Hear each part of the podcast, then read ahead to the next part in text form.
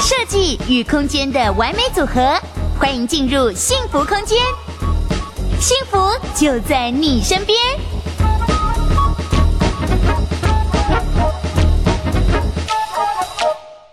各位观众朋友，大家好，欢迎收看幸福空间的节目，我是今天的主持人丁丁。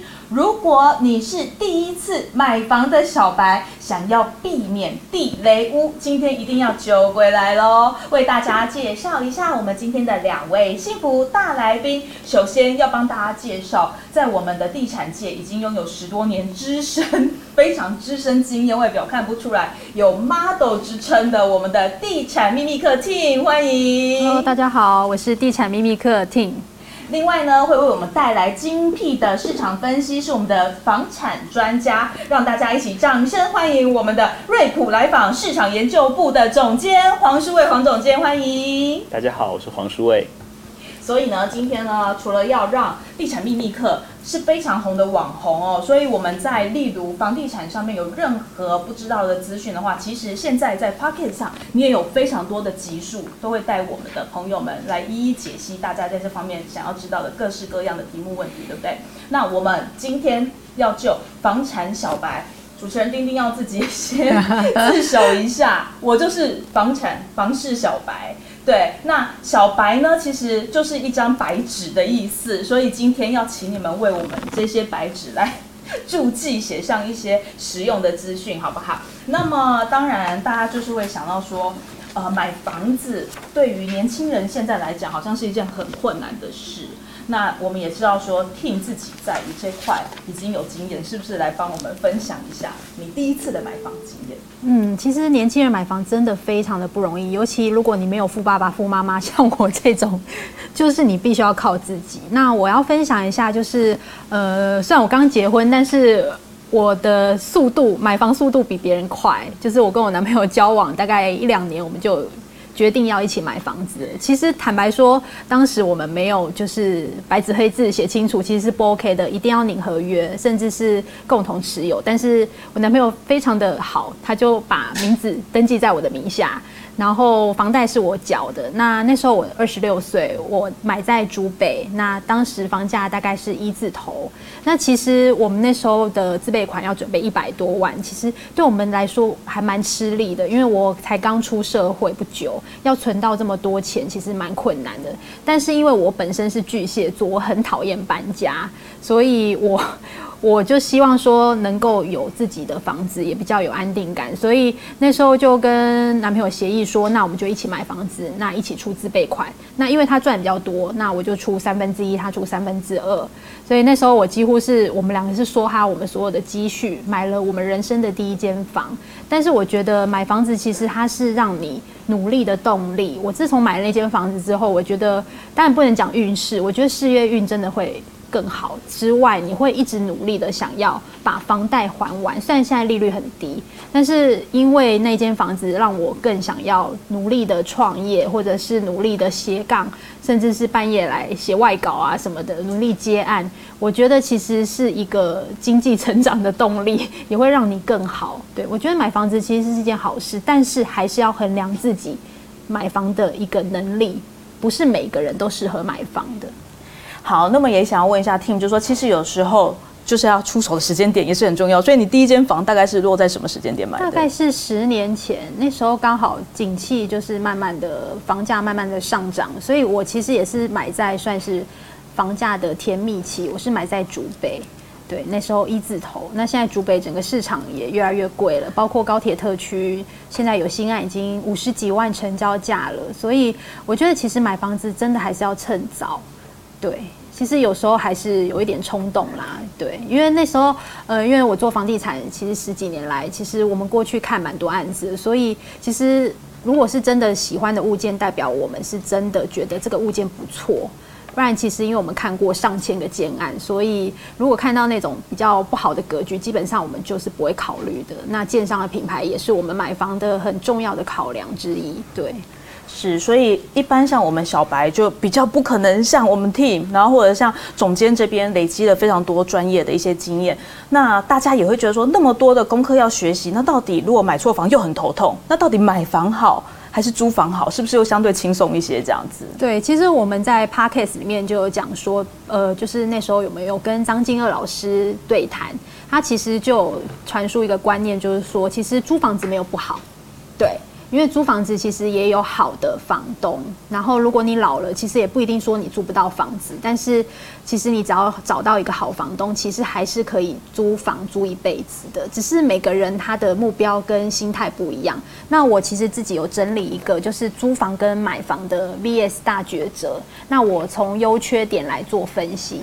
那以就是租房子的优点好了，大家应该知道说，其实就是可以不用准备很多的自备款，因为其实现在买房子最就差那么一步，就是差那个自备款。也许你还得了，可是你没有办法拿出这么多自备款。再来就是买房呃租房子也有可以随时的搬动，可能因为你的工作关系，你必须要去南部。哦，或是调派到其他区域，其实租房子就比较有弹性，嗯，机动性比较高。对，然后再来就是，当然有一些月租房租的，通常会比房贷少，因为现在房价实在太贵了，所以也会有人考虑说，他会希望有好一点的生活品质。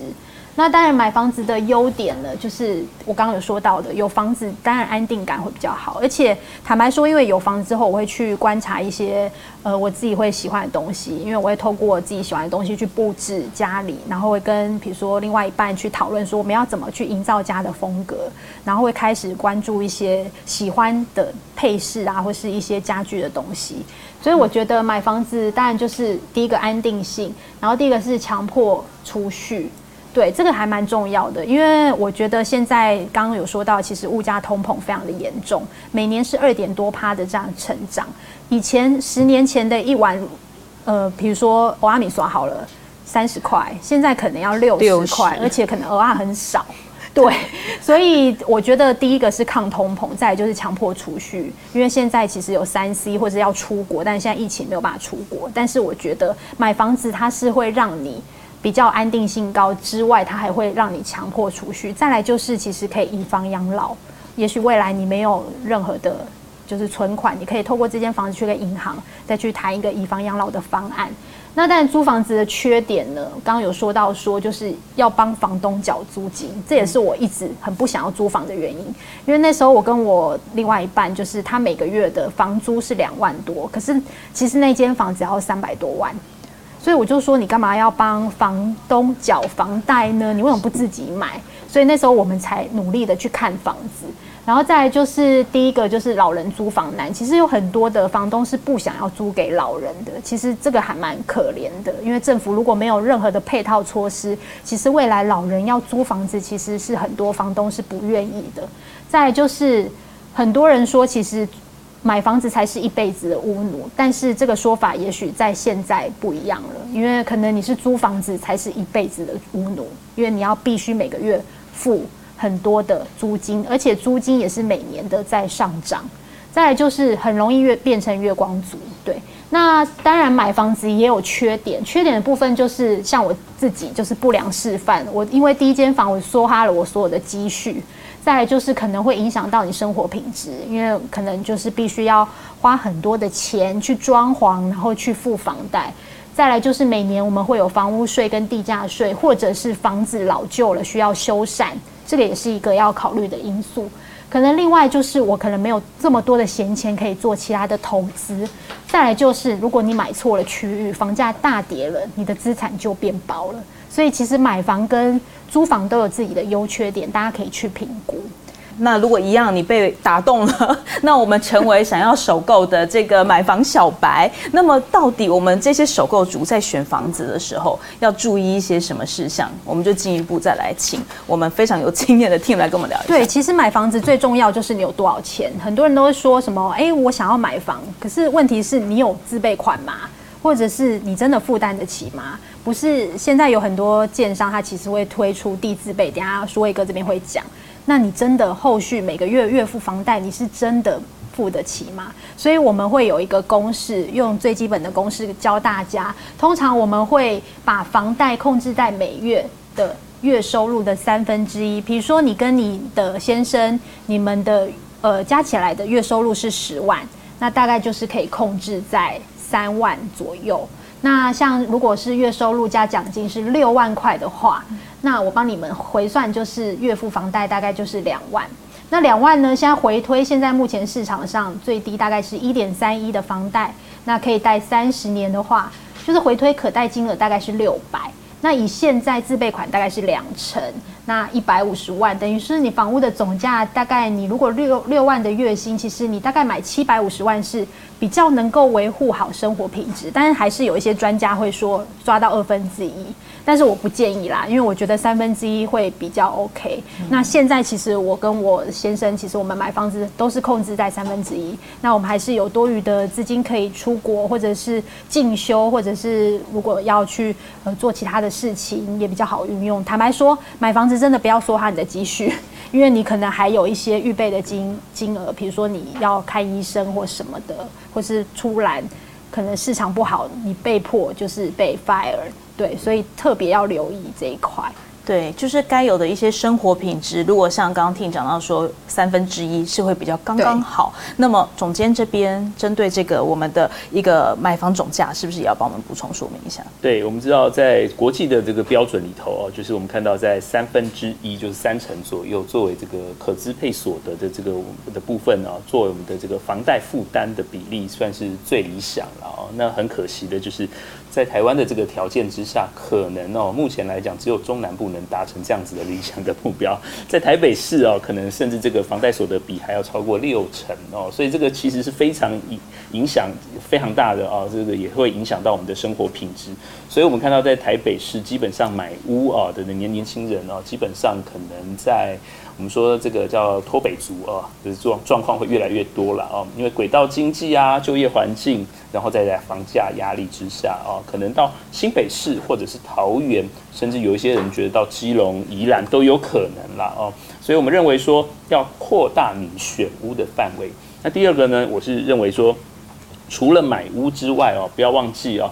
如果买了，不管是新成屋、预售屋，甚至是中古屋，都还会有一个修缮成本哦。那修缮成本当然它可以是另外做一个贷款的哦。那一般来讲，修缮贷款它算是用信贷的方式在做哦。那一般我们认为说，修缮贷款会占自己的这个购屋房价顶多顶多哦，不要超过一成哦。在装修的这个部分。OK，好的。